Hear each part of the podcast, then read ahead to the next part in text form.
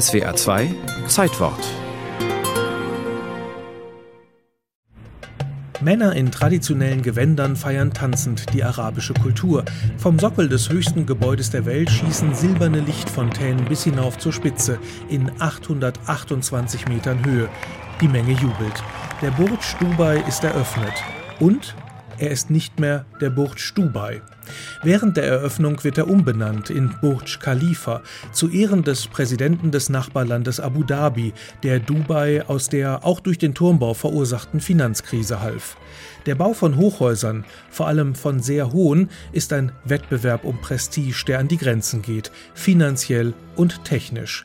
Peter Kachola-Schmal, Direktor des Deutschen Architekturmuseums Frankfurt, das den internationalen Hochhauspreis vergibt. Der Burj Khalifa ist nicht nur als höchster Turm der Welt eine Sensation gewesen, sondern es war klar, dass wenn man solche enormen Steigerungen von Leistung erreichen will, dass man dabei auch technisch Neuland betreten muss und das haben sie getan. Beim Ingenieurwesen würde man da von einer Bündelung von so etwas ähnliches wie Bambusbündel, also eine Bündelung von Rohren reden um diese Steifigkeit zu erreichen, in diese Höhen überhaupt zu kommen. Und das zeigt der amerikanische Architekt Adrian Smith, der als Experte für Höhenrekorde gilt, auch im Bau des Burj Khalifa. Unten ist der Turm breit mit vielen einzelnen gebündelten Bauteilen. Nach oben hin nimmt die Zahl der Röhren immer weiter ab, bis dann ganz oben nur noch das Zentrum in den Wüstenhimmel ragt. Eine Höhe von 828 Metern hatte vor dem Burj Khalifa noch kein Gebäude erreicht. Den Willen zu immer größeren Türmen aber, den gibt es schon lange, meint Peter Kachula-Schmal. Das ging schon in San Gimignano los, die sogenannten Geschlechtertürme, also Familientürme, die dann die Macht der einzelnen Clans gegeneinander zeigten. Und dieses Machtdarstellen mit Höhe und Dominanz ist eine der Gründe für Hochhäuser. Da es dauert, einen solchen Turm zu errichten, gibt es sehr interessante Studien, nach denen die höchsten Türme meistens dann fertig werden, wenn in der Gegend, in der dieser Turm entsteht, schon die nächste Rezession angekommen ist.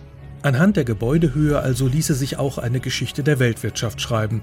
Von Rom über das frühe 14. Jahrhundert in der Toskana, die Gotik Frankreichs und das 19. und 20. Jahrhundert in Nordamerika bis nach Asien und auf die arabische Halbinsel. Direkte Wirkung auf das Baugeschehen hatte die Wirtschaft in den Großstädten der USA, in denen Ende des 19. Jahrhunderts die Grundstückspreise in die Höhe schießen und es wirtschaftlich machten, in die Höhe zu bauen. Das ging allerdings erst, nachdem Elisha Otis den Aufzug erfunden hatte, der 1890 zum ersten Mal in einem Gebäude an der Fifth Avenue in New York eingebaut wurde. Es gibt aber natürlich noch andere technische Herausforderungen. Zum Beispiel die Windlast. Ich glaube, es war damals die deutsche Betonindustrie, die total stolz war, dass sie es geschafft hat, diese Betonierleistung hinzubekommen. Also das Material flüssig nach oben zu bewegen, um es dann angekommen relativ bald erstarren zu lassen. Wenn das Deutsche Architekturmuseum heute den Internationalen Hochhauspreis vergibt, dann ist die Höhe eines Gebäudes nicht entscheidend. Es geht um die städtebauliche Einbindung, auch um Nachhaltigkeit.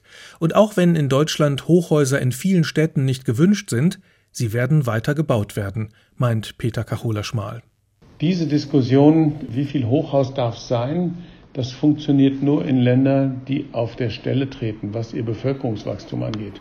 Wenn das Bevölkerungswachstum dynamisch ist, dann gibt es diese Diskussion nicht, wie wir an den Städten in Asien sehen und wie wir in Zukunft in den Städten in Afrika sehen werden, wo wir unfassbare Millionenstädte demnächst bekommen. Das wird ohne Hochhausbau nicht gehen.